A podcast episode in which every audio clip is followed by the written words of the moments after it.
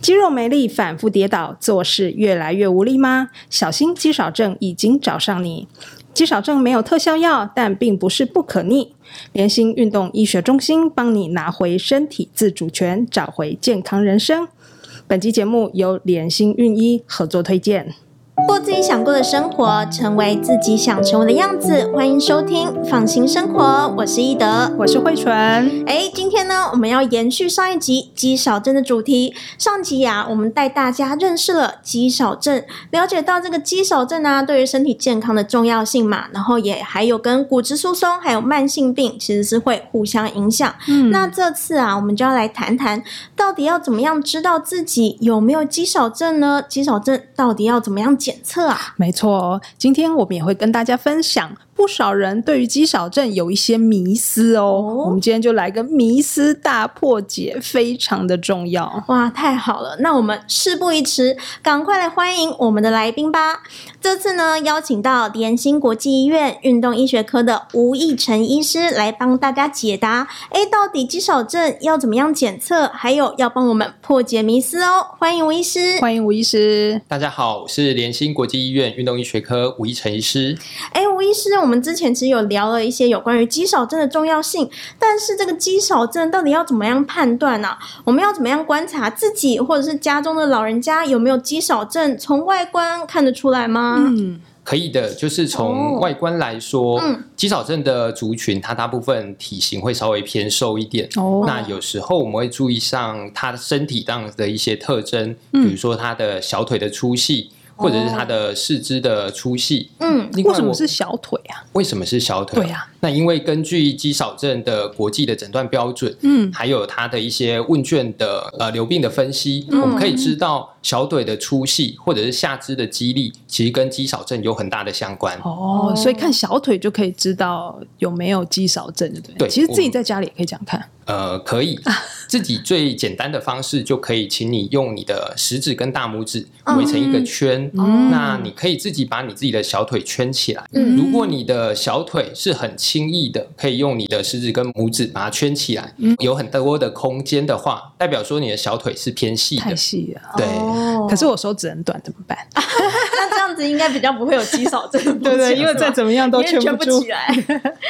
它有一定公分数嘛？它有一些判断的标准，哦不过我觉得一般人在家的话，其实您用食指跟拇指就是一个最简单又好用的一个工具。嗯所以有人手大，理论上他这个肌肉跟骨骼也会比较大，所以他的那个距离就应该要比较大。所以这个就是依照人的比例对还是有一定的关系，所以并不是说刻意去量几公分这样，这个几公分其实不太准。几公分其实它是也有一个标准，嗯哦也有一个不过标准对，不过但因是为自己在家里很麻烦。嗯在家里你需要找一个量尺，对 对啊，对啊，嗯对啊，所以这像这种专业的部分，还是要到这个诊所医院去之类的判别，对，哦经过检测去判别。是那但是是自己在家里就用这个手指哭一下，看小腿，对没，错哭得起来，哭不起来，是这样哦，这样还蛮嗯蛮容易的嘛。嗯，对，那这样子的话，如果是要去医院做检测的话，就是有什么方法可以检测，比如说肌肉量呀、或者是肌少症啊？就在医院的检测，基本上我们会根据肌少症的一个诊断的标准，我们会测他的呃步行速度，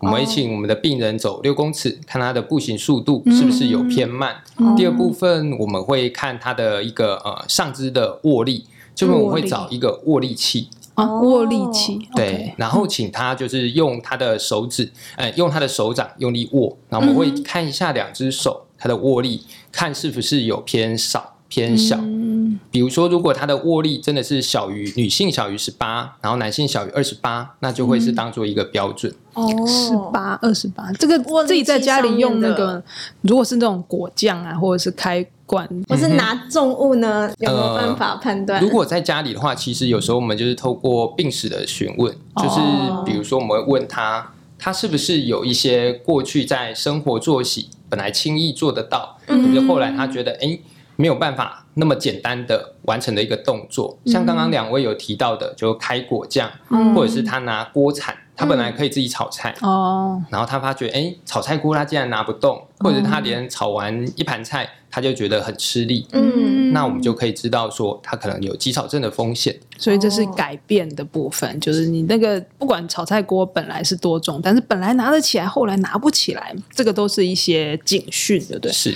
哎，不对，我们刚刚有提到说要去医院看医生，然后做检测，但是如果是这样，我们要到底要去看哪一科啊？嗯呃，在医院其实很多科别的医师都有嗯啊、呃肌少症的相关的专业知识。嗯，那在医院比较常看肌少症病人的科别，主要有加医科、嗯加一科，呃复健科、复健是科，然后神经内科，哦那当然也有像我们联心的运动医学科。嗯，这些都可以判断有没有肌少症这样。所以，我们家里有这样子的疑虑的话，去看这些科，其实都是可以获得解答这样。是所以我们想要判断比较的准确是这个自己的肌肉量，可以用一些仪器来判断。我们刚刚有提到一些这样子的仪器吗？就是除了握力器之外，还有嗯更专业的一些仪器 吗？呃，没错，就是在我们、呃医院或者是在有一些呃比较大型的诊所，其实都会有提供一些监测肌肉量的一些机器。嗯哦那我们在医院的时候，呃，如果是属于研究层级，就是你要做到很精确、很精确，那我们可能就会透过像 MRI，就是核磁共振，去知道它实际真正的肌肉量。可是，一般的人，其实我们透过像 BESA，嗯或者是像我们说的 BIA 生物阻抗的一个测试机器，就可以知道你的肌肉量了。嗯，Besa 哦这是什？么啊？对，Besa 是不是测那个骨质疏松的机器啊？呃没错，就是哦 BESA 它的功能其实比我们想象中的多，可以测我们说的骨密度，可以了嗯解你的腰椎两边的髋关节它的骨密度的一个状况。那嗯有些 BESA 的机型，它也可以监测我们的肌肉量。哎，所以那您刚刚提到另外一个 B， BIA 是不是？ BIA 的一个机器呢，就是在一般民众比较容易接触到的，比如嗯说坊间我们常使用的一个，可能是 InBody 或者是类似的一些比较嗯，嗯在健功身能房可以看到的那个，对是是嗯身体组成分对析，身体组成就分析是它，所以我们自己在健身房也可以测那个肌肉量，没错它其实那个就是那个 InBody 的数字嘛，就可以知道你的肌肉量。感觉就是自己的话，可能长期自己用同一台机器监测，大概判断是吗？嗯，BIA 因为它是相对比较容易监测的机器，嗯所以在 BIA 监测的时候，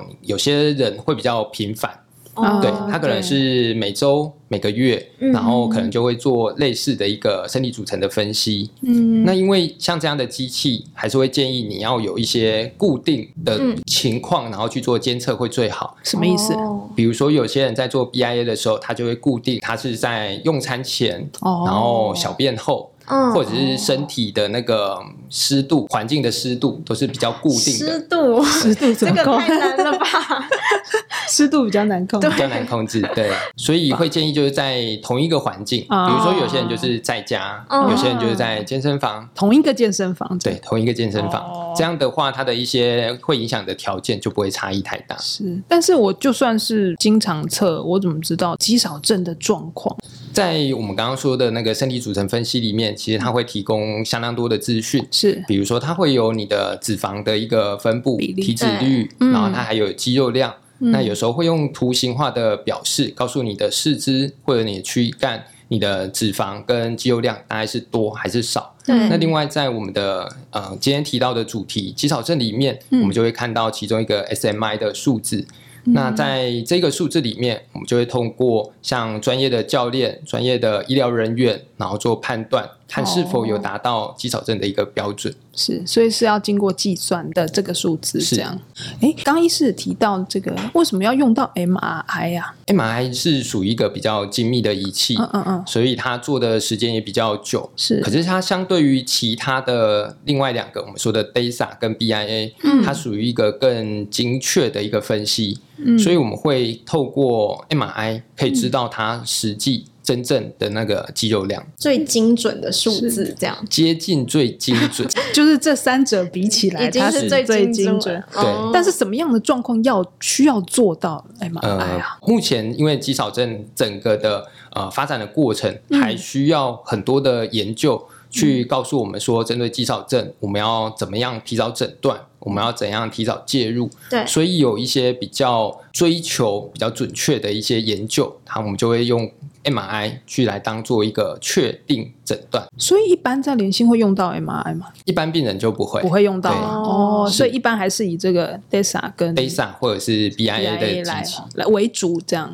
然后再经过医师或者是专业人员的监测，然后去计算，看他到底有没有肌少症的问题，这样嗯就足够了。嗯，我们刚聊了这么多如何检测这个肌肉量的这些部分啊，嗯其实我刚刚已经讲的很清楚了嘛。但是对于一般民众来说，对于肌少症还是有非常多的一些似是而非的迷思。嗯，对，，所以接下来呢，希望吴医师可以来帮我们破解一下这些迷思哈。像是第一个，我们先来问问看，肌少症到底会不会遗传呐、根据目前肌少症的相关研究，嗯肌少症造成的原因非常多，大部分其实还是年纪的老化。哦嗯那有一部分人他可能跟因为疾病啊、活动量偏少，或者是他因为年纪比较多，营养摄取不够。嗯那其实有一部分的肌少症族群，它是跟遗传，就是跟基因有关系的。嗯哦，所以是会有关系的。是，不过确切的基因还没有那么明确，嗯所以还需要更多的研究去寻找这一个相关的基因。所以是真的有一部分可能是跟基因有关系，但是大部分还是跟比如说老化或者是疾病的关系比较大。那肌少症其实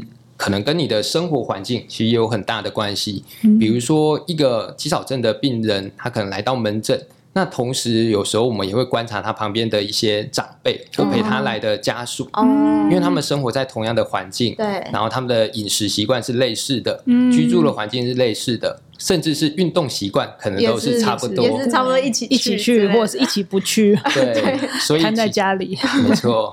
所以我们可以这样知道说，哎，他可能是可能会有相关。哦，所以这时候你们就会顺便一起对他一起去挂号，一起来测一下。这如样果他是比较简单的状况，其实我有时候就会请隔壁的家属，他可以自己做我们刚刚所说到的，他自己测一下他的小腿围，哦，或者是我们就简单测一下他的握力。嗯，嗯然后提醒两个要一起去运动，这样是， 很重要的。原来是对这样子，那也有很多民众就是会觉得说，肌少症好像是比较容易出现在瘦弱的人身上，所以是瘦的人比较有肌少症，那看起来可能比较福态，就比较不用担心这个肌少症的问题吗？嗯，这个也是一般民众常有的迷思。嗯肌少症其实就是回到它本身的意义来说，它就是肌肉量偏少。是对，可是我们年纪大了之后，很多人是因为代谢率下降，嗯他的肌肉量是真的有逐渐随着老化变少。可嗯，是他代谢率下降之后，他的脂肪开始堆积，看起来不会是瘦 的，但对。是其实大部分都是脂肪，脂肪不是肌肉。哦，好可怕哦！哦这对种临床常看到吗？这种的话，临床我们会注意到，嗯对，因为他的身体的特征还是跟那种稍微粗壮的，比如说长辈会不同，嗯所以如果在这样的状况下，我就会多问他一些相关的病史，比如说我们刚刚有提到的上下楼梯，他会不会觉得累，嗯然后他的生活习惯有没有改变，那甚至做简单的握力的测试，我感觉生活中好像蛮多老人家都是这样，就是虽然看起来很福态，但是可能走路很很慢，容或易是喘呐、或者对，是然后看起来力气不是很大，其实这些都是要小心。但是这种人是不是特别的没有病视感，就会觉得哎，应该肌少症跟我没关系吧？就觉得我应该没有，是这我样不是吗瘦 的，对。相对起来，他们的警觉性会稍微略低一点点，哦，对嗯嗯嗯，哎，那是不是如果照我们刚刚这样说起来哦，是不是只要有运动，它就不会有肌少症啊？回到运动来说，其实运动这几年肌少症相关的研究越来越提倡，就是运动它有不同的类型，比如说过去大家所听到像慢跑啦、嗯快走啊啦，嗯或者是打太极拳，这些对适合一般老人的运动。可能对在肌少症的效益是比较低的，所以我们通常会建议肌少症的族群，除了本来的运动习惯之外，还会有给他足够的运动处方。我们会了解他的运动是不是主力运动，就是有占一定的比例。主力运动，你可以从一些重训的器材，嗯或者是他可以在家里做徒手的训练，嗯搭配弹力带做训练。哦，弹力带都可以做一些阻力的运动，这样对，增加一些负重这样子。是是哎，小水瓶是不是也可以啊？对，适合一些新手。嗯对新手，哦对， 就平常如果只是散步啊，走路嗯对这种平常完全没有在做这个阻力运动，可以从小水平开始，或可者是以先弹力从带哦这样。对，所以要循序渐进。可是我们不希望说他在一开始嗯拿到非常大的重量，嗯就让他的动机去减少，或者他因为一开始没有人指导，他可能就运动伤害。嗯哦受伤就嗯不敢继续动，对，循序渐进很重要。啊对，是虽虽然是这样，但是踏出第一步还是很重要的嗯啦。说真的，对但是第一步要做什么事情，其实就要看、呃医生这边就会跟大家去询问嘛，说你平常习惯做什么？对，呃，如果要慢慢增加强度的话，这个强度的部分。呃我们会有一些什么样的建议嘛？在一般有氧来说，嗯你可以用你的自觉疲劳指标，然后来评估说它属于是中强度还是高强度。嗯，那有时候我们会询问他说，你做完这样的有氧训练，像我们刚刚提到的慢跑，嗯或是骑脚踏车，是他运动的时候，他的疲劳程度是有点喘，然嗯后还是说很喘，然后透过这样的一些呃疲劳指数，然后去了解说它是属于中强度。中强度的话，就会建议他每一周的运动时间可以达到一百五十分钟。中强度是一百五十分钟是，OK，那如果是到比较中高强度以上，嗯那可能你一周的运动时间可以达到七十五分钟。其实我们最近也在讨论一件事情，嗯就是说这个运动到底是一次做完还是要分可天以做？比如对，说到一底天怎做样？三十分钟累积这样，对，还是说有些人就是周末嘛，对会把这不管是一百五十分钟或者是强度七十75五分分钟，钟把它周末做完，到底嗯是怎样？目前在医学上的建议，目前在医学上的建议，其实为了避免，比如说相关的一些伤害，嗯我们还是会建议大家，如果你过去都没有频率的在运动的话，其实你可以从比较频时间比较少的一个高频率的一个运动开始。嗯就是每天做，分散做这样对。，每天可能做五到十分钟，那你累积一个礼拜的时间，可能还是有一定的量。嗯那如果你真的没有时间，你想要在周末从事时间比较长的运动，那你就自己要斟酌自己的身体状况。重点还是要那个注意，当然就第一个是时间，嗯还是要达到一定的长度。对，，啊然后强度也要够这样，嗯，但是还是要注意不要受伤这样。没错如果周所以末一下 子七十五分钟一下子下去，哇， 那个感觉强度就是会很 累。是，对两个礼拜都不敢动，或者是受伤。如果一次一百五十分钟，那真的还蛮长 的。对一百五十分钟是两个半小时，哦是，天哪，想到头就开始痛了。果然吧，就会不想动了，对啊所以还是分散的好，分散的好。嗯对，先分散，慢慢的循序渐进，增加时间还有强度，让自己身体也可以适应一下，对会是比较好的做法。对于肌少症，也比较不会有这种吓到心理心的态负担对，说没错，那如果大家怀疑自己有肌少症的话，诶，我们就照刚才的建议说，自我检测先确认一下。那如果呢，自我检测觉得不太够的话，一定要去找呃这个专业医生的协助，开我们这个运动处方间，再确定一下我们后续的状况。我稍微补充一下，就是是我们刚刚有提到是有氧运动，嗯哼那其实肌少症最重要就会提倡它一定要有一定的阻力的训练。对对所以我们会从像比较轻的弹力带、嗯小水瓶、小哑铃，然后就是循序渐进。那嗯如果你的过程是一切很顺遂的话，嗯你有可能在三到四个月的时间，你就可以看到你的肌肉量开始增加。三到四个月，哎，其实这也是没一有个目很久标呢。对，这是也是个目标哈这，样子好像比较有希望一点。没错，它是 一有个一点成可就感，它是一个可逆转的疾病。哦，嗯对，这很重要。对，就慢慢努力，就是其实三到四个月、半年内，其实就可以看到一些成成果果，是而且自己生活上可能也会感觉到改变。哎，爬楼梯比较不会比较不会嗯喘，喘然后拿东西不会累，等等的。然后扭瓶盖不用叫老公扭，对或者是叫儿子牛之类的，对啊没错打打不开，打不开哦，真的很多人会有这个问题，对对对没对，错，所以鼓励大家就是循序渐进的要运动，运动是真的很重要，对于预防肌少症、逆转肌少症都是不可或缺的。是那真的有需要的话呢，大家就可以就是比如说呃就医寻求这个专业的运动处方建议这样子。是，那我们今天就先聊到这里喽，谢谢大家的收听，我是一德，我是慧纯。是吴依晨医师，我们下次空中再见，拜拜哎拜拜。